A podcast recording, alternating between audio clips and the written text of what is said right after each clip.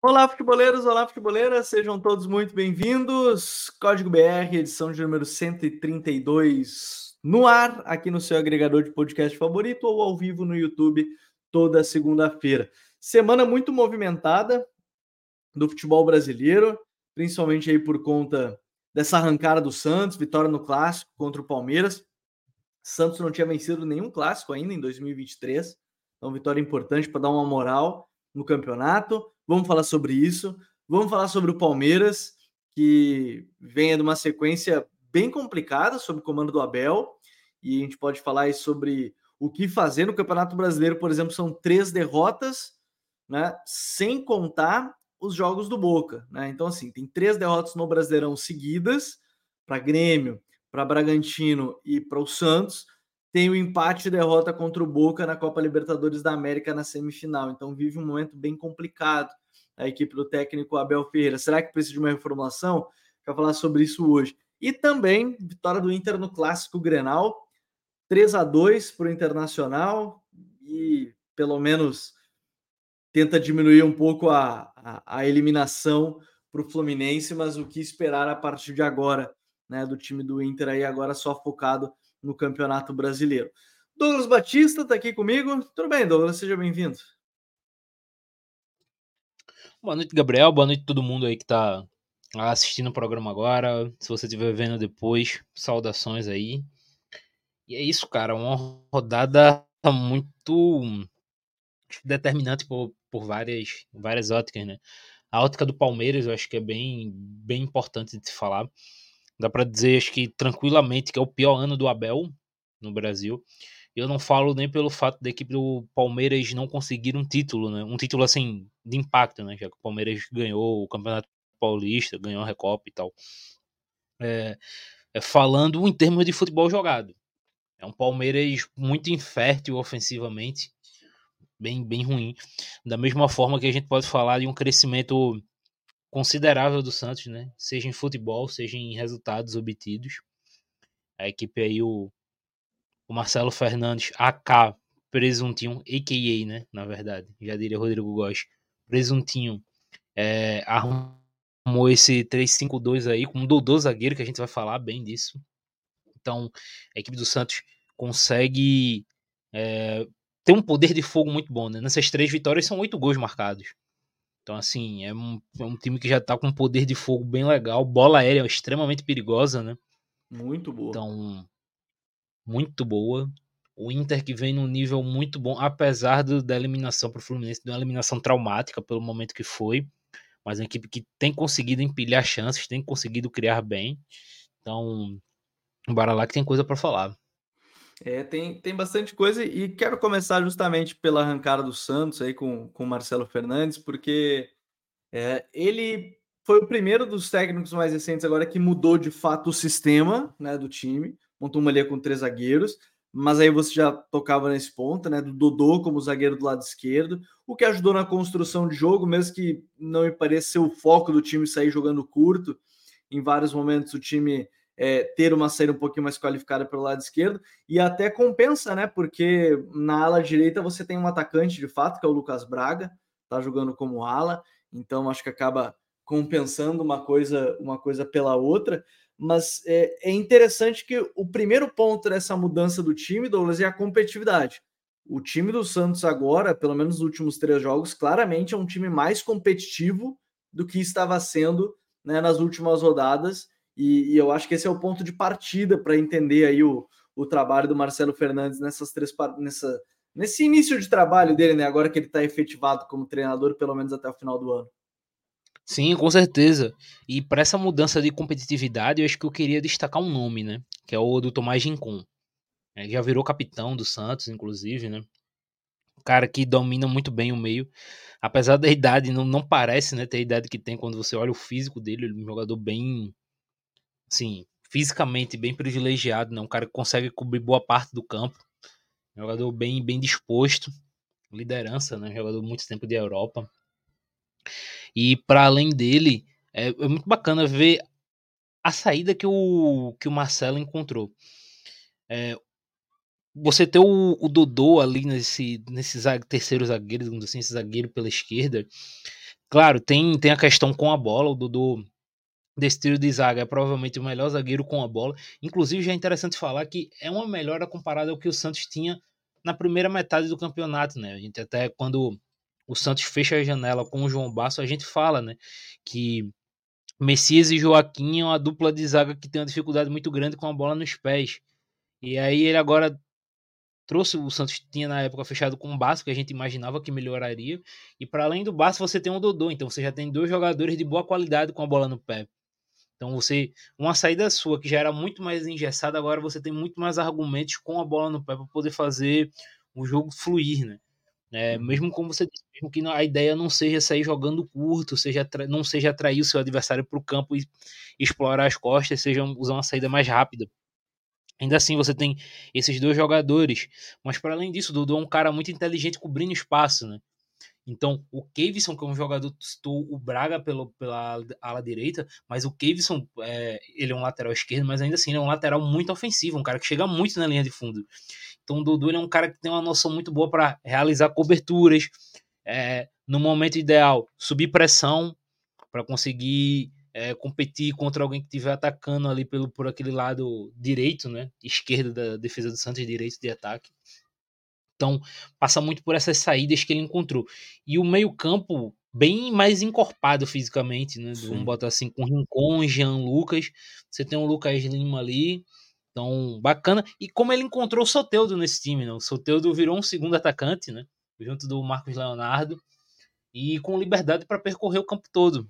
E é até melhor, né? Porque tira o Soteudo da ponta, onde ele fica muito restrito ali a a receber longe do gol e bota ele com liberdade para até armar jogo com o Lucas Lima, né?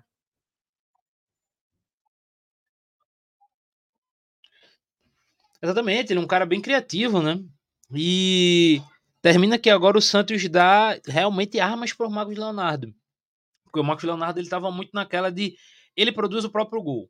A bola chega ali de algum jeito e ele de alguma forma consegue produzir um gol porque ele é um cara extremamente talentoso, extremamente letal. Agora não, agora o Santos argumento é, o gol que o Santos criou contra o Palmeiras são momentos em que o Santos consegue criar momentos para o Marcos Leonardo brilhar. E aí você tem justamente uma equipe que está competindo bem, uma equipe com bom porte físico, uma equipe com jogadores que, é, mesmo que de forma irregular, tem um talento para conseguir criar. E você tem uma estrela no ataque. A gente fala muito dessa questão de de ser um brasileirão de bons atacantes.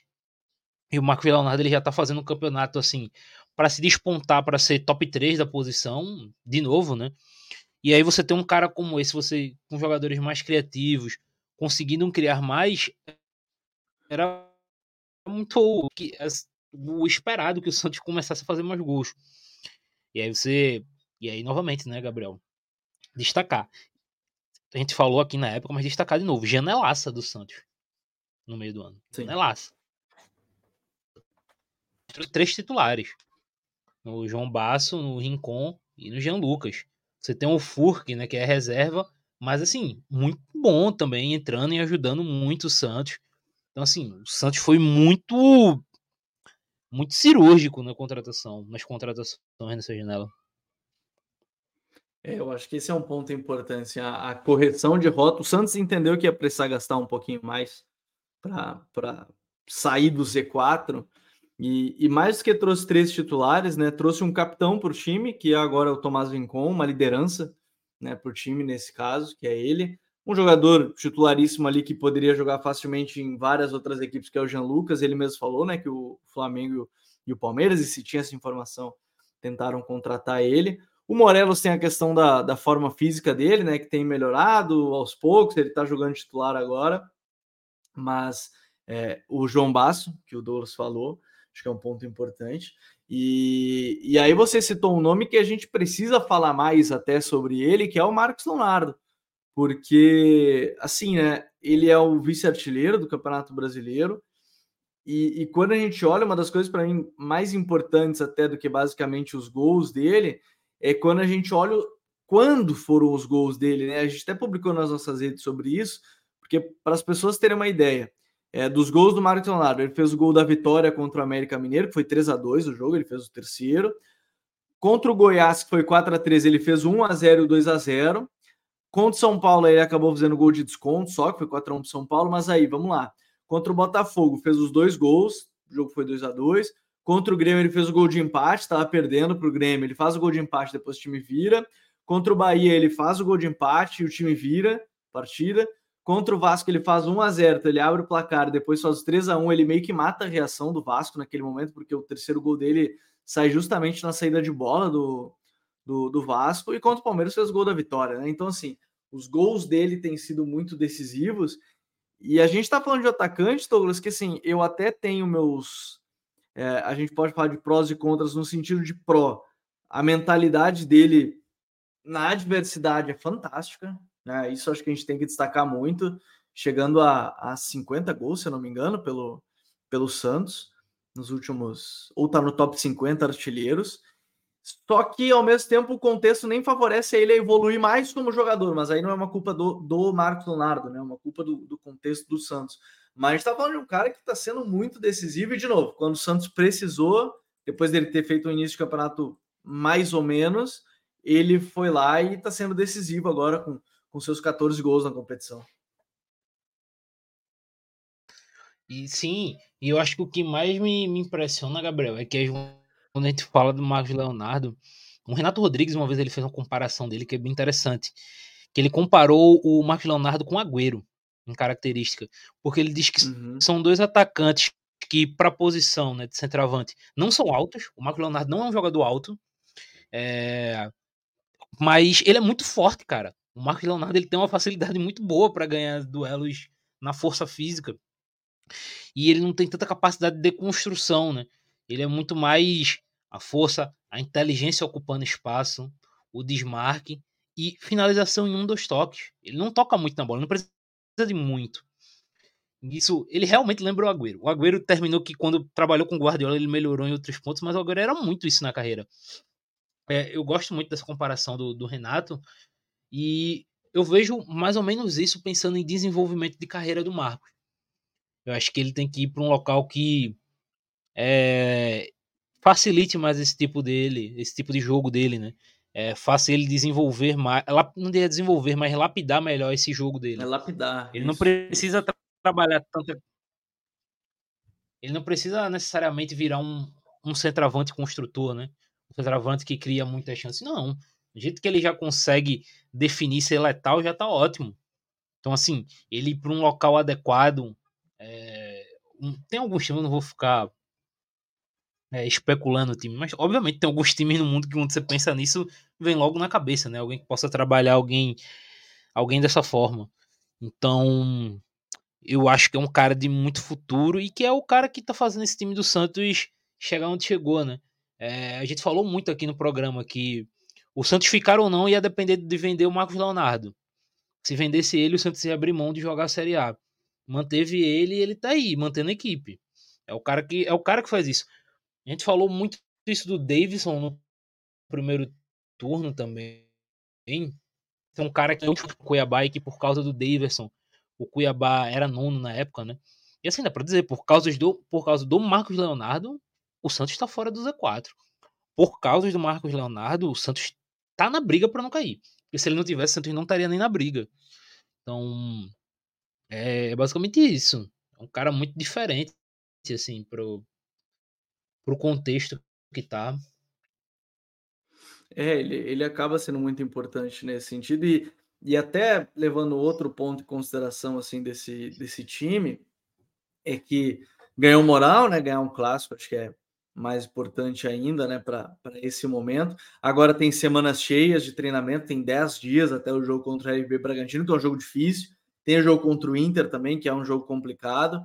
E aí depois tem o jogo contra o Curitiba, que acaba sendo adversário direto. Querendo ou não, o Inter e, e Curitiba hoje são adversários diretos. Aí você tem o Bragantino que está brigando ali pelo no topo da tabela, o vice-líder. Vice, vice líder é, então, acho que é importante destacar que o time ganhou uma moral e agora 10 dias para trabalhar é, serão muito importantes. E, e até a gente falou no início, mas não, nem não acabou não ampliando, essa questão das bolas paradas. Se a gente pensar que o time nem está construindo a todo instante, mas tem um jogo muito físico, o Jean Lucas, o Rincon, o Márcio Leonardo acaba sofrendo muita falta, o Soteudo, a bola parada do Santos tem sido muito boa, né? E tem bons cabeceadores, né? Messias, Joaquim, é, o Rincon entrando na segunda trave. É, é um time que saber aproveitar esse momento do jogo também está sendo bem importante, né, Douglas?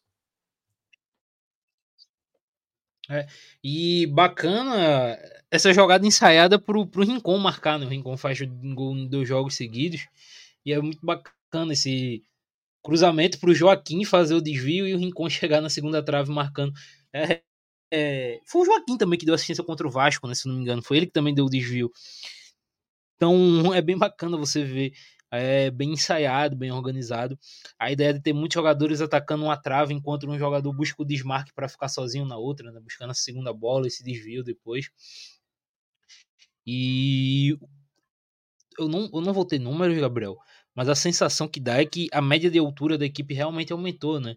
Você pensa que antes os antes jogavam com, por exemplo, no meio-campo, com Dodi e com Rodrigo Fernandes, agora você joga com Rincon e com Jean Lucas, que são jogadores mais altos. Você já tem a zaga ali também, que tem jogadores mais altos. Você tem o Lucas Braga, que é um jogador muito alto. Então a equipe do Santos termina sendo realmente uma equipe muito alta, muito grande em, em estatura. O que também faz você tentar algo diferente na bola parada. Você tem o Soteudo, que é um bom batedor de bola parada também. É, e é bacana isso, que não é só o cruzamento, né? Tem todo um contexto para a chance ser criada né, nesse, nesse levantamento na área. E eu acho que isso é muito importante, porque, de novo, se é um time que não está criando tanto por um jogo curto, ter a bola parada como arma é, é, é ainda mais importante. Essa jogada na segunda trave, acho que é, tem sido muito legal de ver. Quero aproveitar até, porque algumas pessoas estão pedindo, nessa terça-feira tem análise, tá? Sobre o que, que mudou é, em vídeo daí também, com os lances, do que, que mudou com o Marcelo Fernandes comandando o time. A análise completa na terça-feira, além do podcast que a gente pode discutir um pouco mais, né? Debater um pouco mais. E o João Marcelo, que é nosso membro, até trouxe aqui ao longo do podcast. Nos 10 jogos que o Marcos Leonardo marcou ou assistiu, o Santos venceu 6, empatou 2 e perdeu 2. Veja bem, o que perdeu foi para um São Paulo que estava muito bem, né, é, basicamente, e, e, e, de maneira geral ele tem sido muito importante assim para esse time. Tô curioso, agora são 10 dias de trabalho aí que vai ter o Marcelo Fernandes e acho que podem ser podem ser bem importantes para a equipe. E do outro lado, Douglas, é a gente tem um Palmeiras que é, é até curioso, porque depois do jogo contra o Boca, durante o jogo contra o Boca, quando entra o Luiz Guilherme, quando entra o Kevin e quando entra o Hendrick, o time fica bem melhor, né? Tipo, mais criativo. E, estava jogando uma semifinal de Libertadores, tanto é que eles batem os pênaltis e, e tudo, assim. O Hendrick não, mas o Kevin bate. O Kevin estava jogando Copa São Paulo no início do ano e foi lá, bateu o pênalti muito bem e, e tudo mais. Chega o jogo contra o Santos, o Abel vai lá e escala a garotada, né, para jogar como titular. E claro que as derrotas elas ainda são são no momento importante em que se sonhava, não, dá para chegar no Botafogo e tudo mais.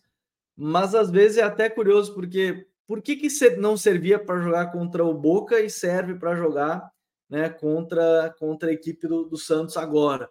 É, às vezes parece até um recado, já agora que já fui ali o mata-mata, já tentei ganhar mais ou menos da minha forma, com as minhas convicções, vou tentar colocar eles. O time até criou bastante o Hendrick, quase fez um golaço no jogo e tudo mais, mas esse Palmeiras parece que está naquele momento que é um momento chave de qualquer time, que é o período entre a reformulação de um elenco e uma transição também, não necessariamente trocando todas as peças, mas saber o momento que algumas não estão no seu melhor momento e, e, e precisam receber um banco de reservas às vezes, né, Douglas?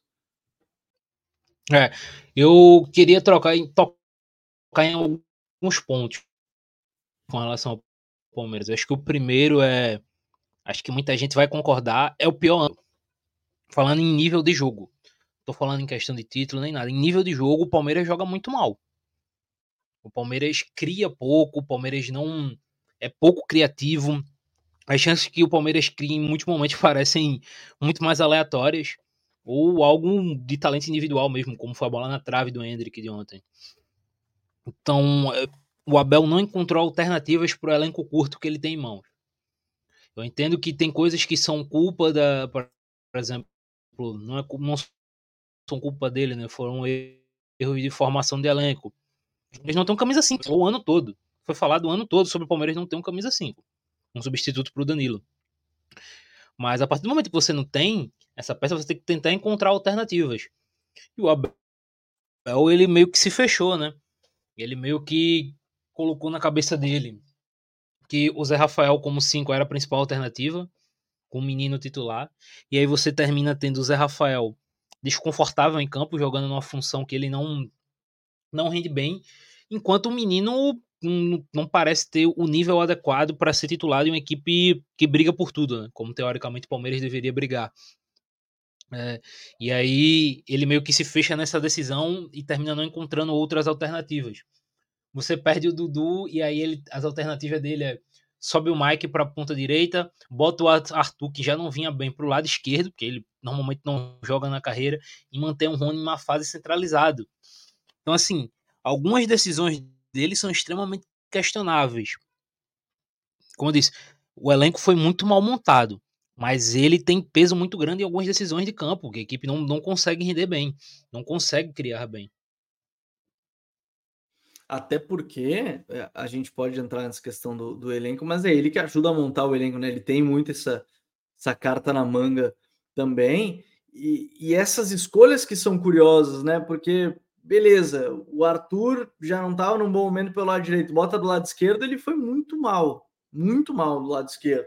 O Mike, até num primeiro momento, só que aí contra o Deportivo Pereira, beleza, Uh, o time matou o jogo com 10, 15 minutos, já estava 2 a 0 se eu não me engano. Então, assim, já matou o jogo, já matou o jogo muito rápido. E, e você abdicar de, de, verticalidade, querendo ou não, se o time do, do, Abel gosta de ser vertical, nem sempre precisa ter a bola.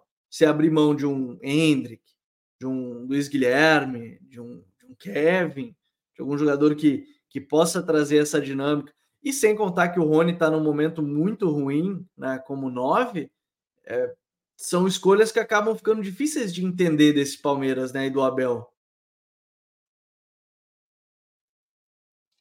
Sim, e para além desses que tu citou, eu queria citar também o Fabinho, Gabriel. Que a gente falou aqui da questão do Palmeiras Sim. não ter um camisa 5, e o Fabinho é um cara que no profissional, quando jogou, teve um rendimento satisfatório, pelo menos do meu ponto de vista, dos jogos que eu vi. E na base ele jogava muito bem. Então, pô, não tô dizendo pro Fabinho ser um titular absoluto do Palmeiras. Mas acho que ele deveria ter uma minutagem mais alta também. Junto com todos os três que você falou, principalmente Hendrick e Luiz Guilherme, que são dois jogadores extra classe. Então, essa questão de gestão de minutos do Abel é, afetou muito. Eu achei que ele foi muito falho nesse quesito nesse ano. É, e aí terminou afetando diretamente o rendimento do Palmeiras, que foi novamente muito abaixo. Agora, para além disso, é... Sim, vamos lá, novamente. O ano do Abel foi muito ruim, é, fez mais escolhas em termos de minutagem, em termos táticos, a equipe não cria bem. Ponto. Indo para outro passo, eu vou entrar aqui numa fala que eu não sei. O, pelo menos eu não ouvi as pessoas falarem isso, mas assim, para mim, Gabriel, o elenco do Palmeiras precisa de uma reformulação mais urgente do que o elenco do Flamengo.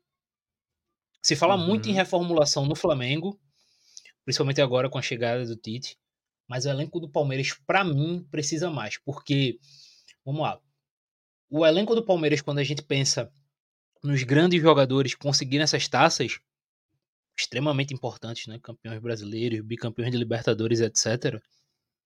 São jogadores mais limitados tecnicamente que os jogadores do Flamengo. É, foram caras que atingiram um auge muito rápido ali nas mãos do Abel, mas são jogadores bem mais limitados tecnicamente. E são jogadores que já atingiram seu, seu prime, né, seu auge, e agora a tendência é uma queda. Como a gente já tá vendo alguns caindo esse ano.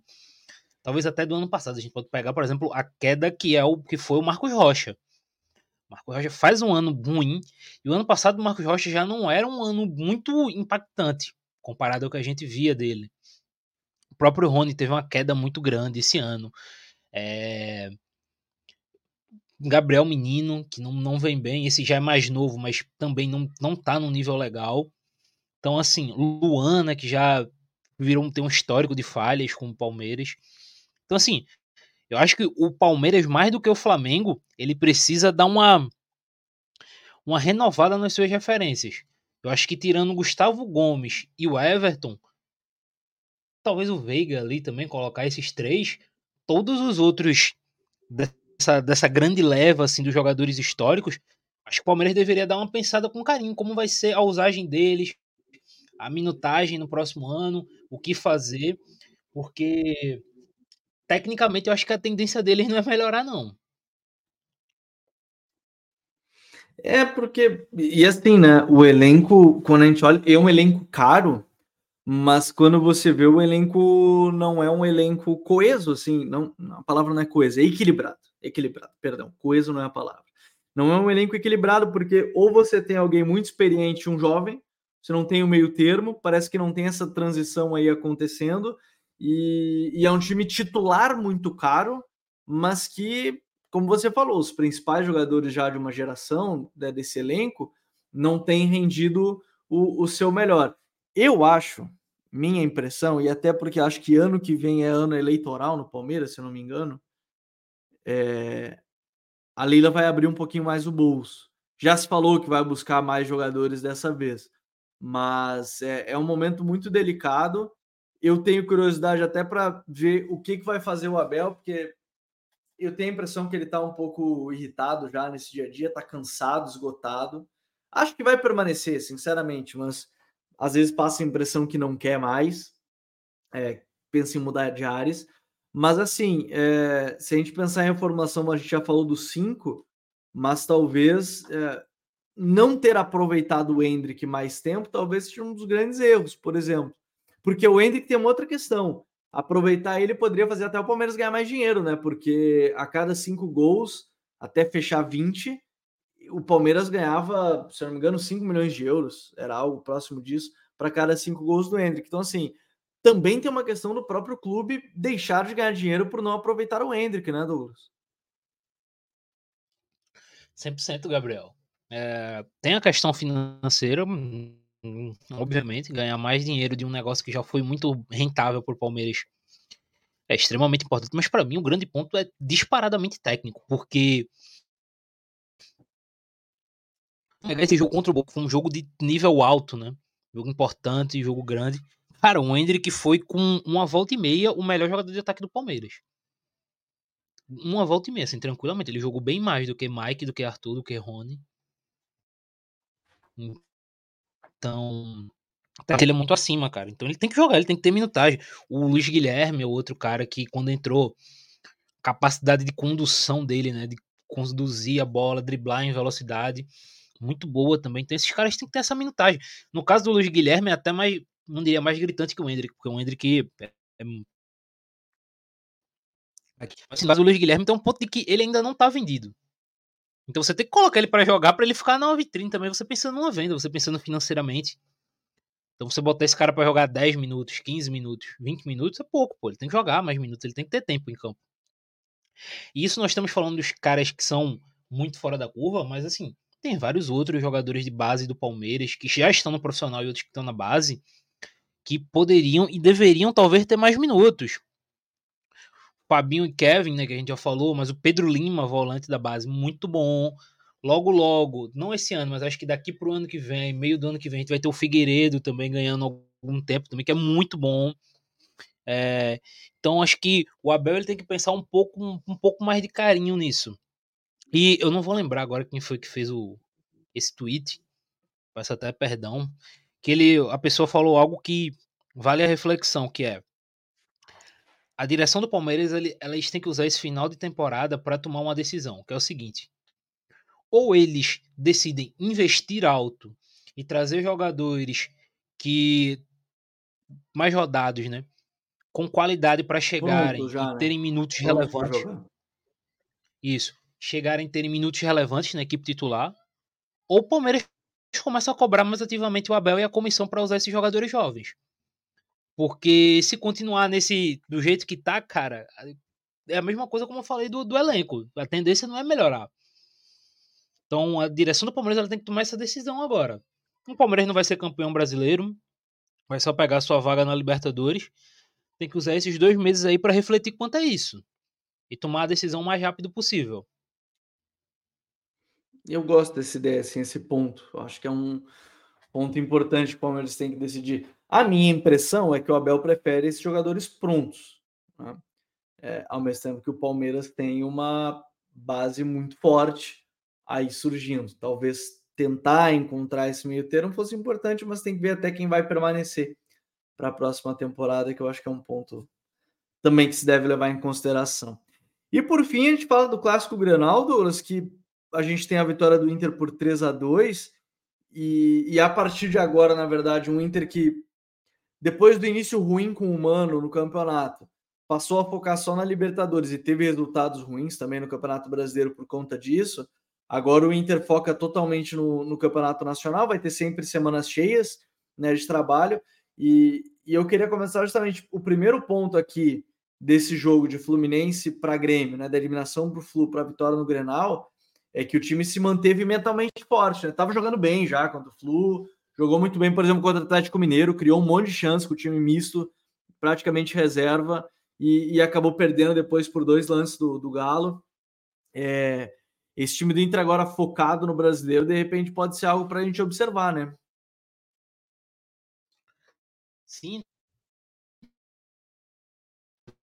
Cara, acho que nesse jogo, jogo contra o Flu, acho que foram três confrontos em que a gente consegue é, deixar muito claro a essência positiva e negativa desse trabalho do Cudê no Inter até agora. Foi um Inter muito dominante em pressão. Foi um Inter que criou muitas oportunidades de gol. É, que conseguiu é, usar os seus melhores jogadores da forma adequada, né, colocá-los de maneira mais confortável em campo. Em compensação, foi um Inter que perdeu muitas chances. O Inter cria muito. E é, e é engraçado, porque em três jogos, nesses três jogos, foram sete gols que o Inter fez. Se eu não tiver. Sete? Seis, né? Perdão, seis. Foram seis jogos, seis gols em três jogos. O que é um número muito alto. Em compensação, a quantidade de gols que esse time do Inter tem perdido é, é alucinante, Gabriel. Sim.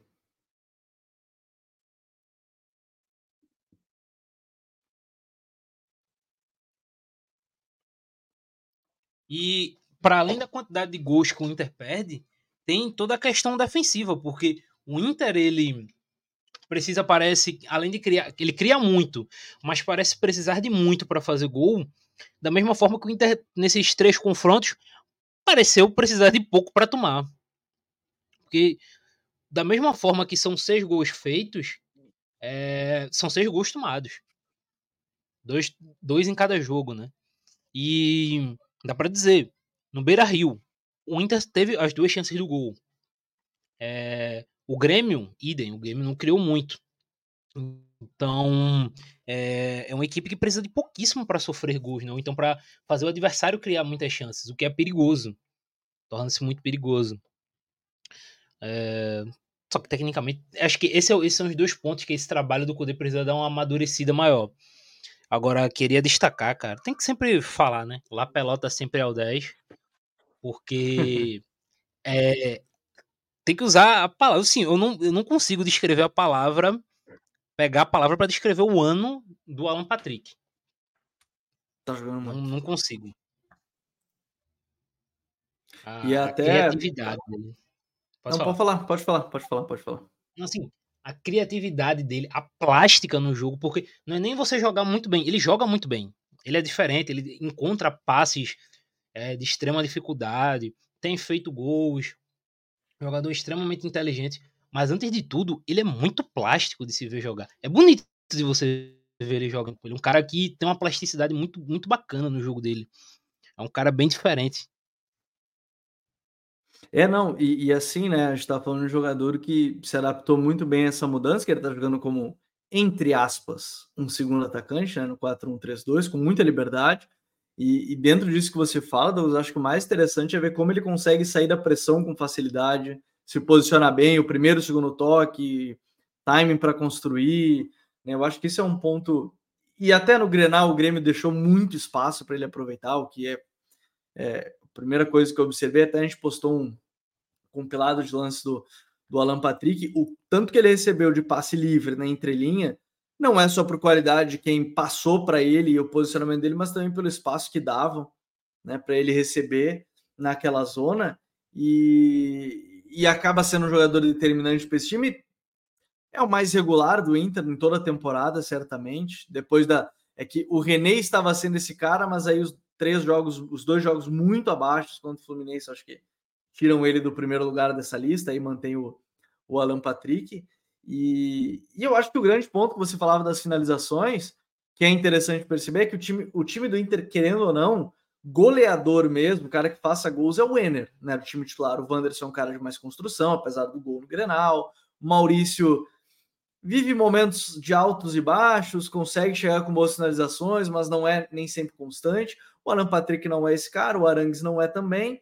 É, e aí fica muito marcado pelos gols perdidos do Enner, mas ao mesmo tempo eu pelo menos tenho essa, essa impressão que só tem ele e ele acaba criando as próprias chances com a velocidade que ele tem para chegar na última linha, a, a força que ele tem para chegar, mas acaba perdendo alguns gols consideráveis. Mas é um time que, é, que teoricamente só tem um cara que faça gols. A gente falou dos gols perdidos, mas teoricamente é o Ener Valência e o Ener Valência, que é um, um, um atacante mesmo que faça gols, né? Sim. Uh, e é engraçado porque o time do Cudê, normalmente, esse segundo esses dois atacantes marcam muitos gols, né? É, na primeira passagem dele no Inter era o Thiago Galhardo, e eu não lembro agora quem era o segundo atacante. É, chegou até o, o Guerreiro. Abel, né, era o Abel Hernandes, o Abel Hernandes e, e, Galhardo. E teve o Guerreiro antes até a lesão. Normalmente no Galo foi o Paulinho, né? Paulinho com o Hulk. normalmente é gols, né? Ele gosta desses dois atacantes. Só que no caso do Inter é diferente, porque esse segundo atacante, entre aspas, é o Alan Patrick, que não é o marcador, né? Ele é o cara do passe. É, e daí eu acho que o Inter termina sentindo, Gabriel, apesar do gol de ontem, né? Destacar, fez um gol, jogou bem. É, o Inter termina sentindo o fato do Wanderson não ser um goleador, né? Não ser um ponta que faz gols, ele é um ponta passador. Ele é um ponta mais do último passe, do penúltimo passe. E aí o fato do Wanderson, não só o Wanderson, né, como o próprio Maurício, serem também mais passadores do que goleadores, termina afetando diretamente isso, acredito.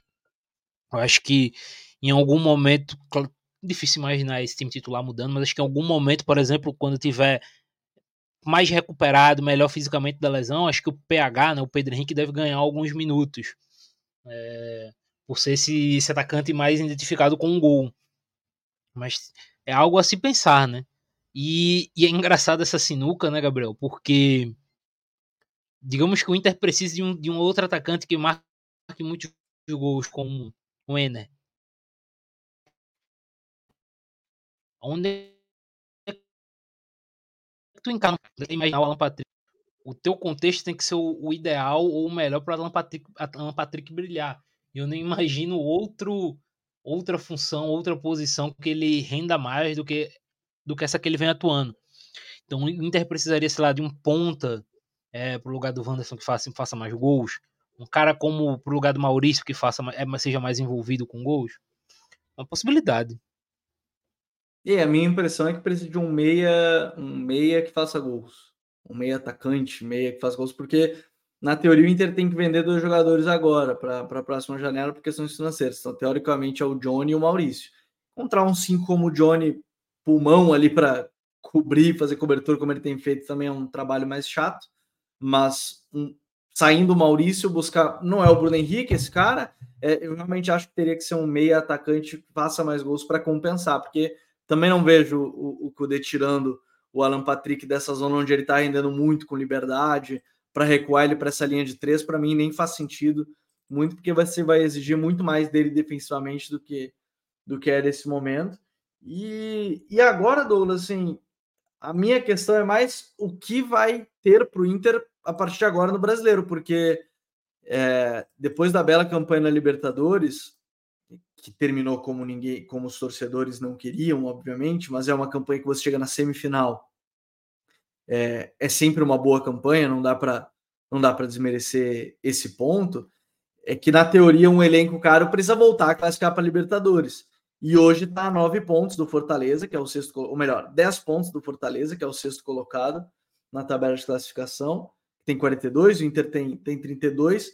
O que talvez ajude o Inter seja a tabela desse momento, que enfrenta muitos adversários diretos e com possibilidade de vitória. Né? Você pega aí agora na sequência, após data FIFA, você tem o Bahia fora e depois pega o Santos em casa. Então você tem aí uma, uma sequência interessante que dá para conseguir depois até confirmar que é Bahia fora, Santos em casa, Vasco fora, Curitiba e América em casa e Cruzeiro fora. Assim, eu não gosto de falar que é uma coisa acessível, mas de repente é uma, uma sequência de seis jogos aí que dá para pontuar bem. Você vê o Inter brigando por vaga de Libertadores ainda, ou é tentar pegar uma Sul-Americana mesmo, como já está na zona Sul-Americana, e, e aí passo a passo retornar ao Douglas? Cara, então é...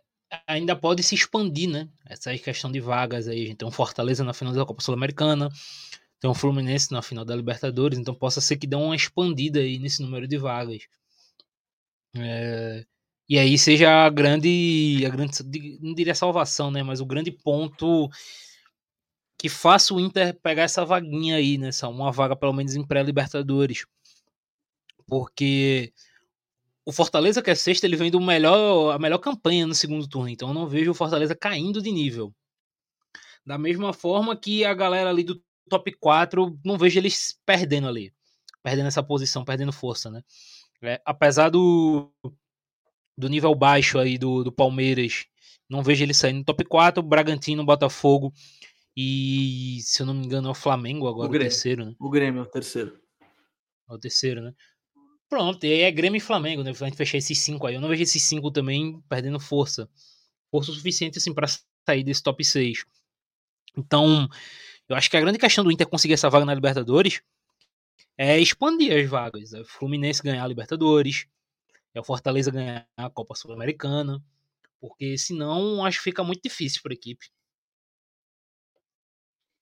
Eu acho que vai ter um. O ponto é talvez uma arrancada interessante, mas eu também. A gente vê aí que tem na frente do Inter. O Cuiabá, ok, acho que ainda vai ter uma queda em relação ao desempenho. Aí você tem o São Paulo, que voltou a ganhar, agora tem duas vitórias seguidas, e aí o empate na última rodada. O Atlético Mineiro, né, que perdeu para o Curitiba, que a gente, a gente citou. Atlético Paranaense Fluminense. Fluminense podendo ganhar a Libertadores, aí abre uma vaga a mais, de fato, se ele ficar entre os seis. É, é um ponto. Eu acho que é um ponto aí que, que as próximas rodadas vão, vão determinar. É por isso que eu falei da tabela. Não sei se vai ser tão simples. Acho que o Inter vai ter esse ponto de ah, gastamos bastante, mas batemos na trave na Libertadores, talvez tenha que diminuir custos para outra temporada e vai tentar classificar aí para a Sul-Americana, ver o que fazem em campanha na temporada que vem. Mas ponto para a gente observar ainda essa, ao longo da temporada. Douglas, agora e, é e esperar pegar, o Tite. Só para pegar, ah, fala, fala, fala. Só para hum. pegar, é, a gente elogiou o Kudê aqui, né? O Inter jogando bem, mas até aproveitar o clássico de ontem, para fazer aqui uma crítica. Apesar do gol na ida, que escolha péssima é o Gumalho de titular, cara. Todo respeito, não dá. O Bustos é, é melhor. Hum, acho que o Malho ele termina oferecendo pouco comparado ao que o Bustos pode oferecer ofensivamente. Acho que o Bustos tem mais qualidade ofensivas. E o Malho ele termina sendo batido com certa facilidade em alguns lances de velocidade em um contra um. A gente viu o Keno levando muita vantagem contra ele na ida, né? Então, explorando as costas dele. Então, eu acho que o Kudê tem que, tem que pensar que a cabeça ali, o titular tem que ser o, tem que ser o Bustos. O cara que chega com mais facilidade na linha de fundo, um cara que cria mais oportunidades, dá uma boa profundidade ofensiva. Acho que o Bustos tem que ser o titular, não o Malho.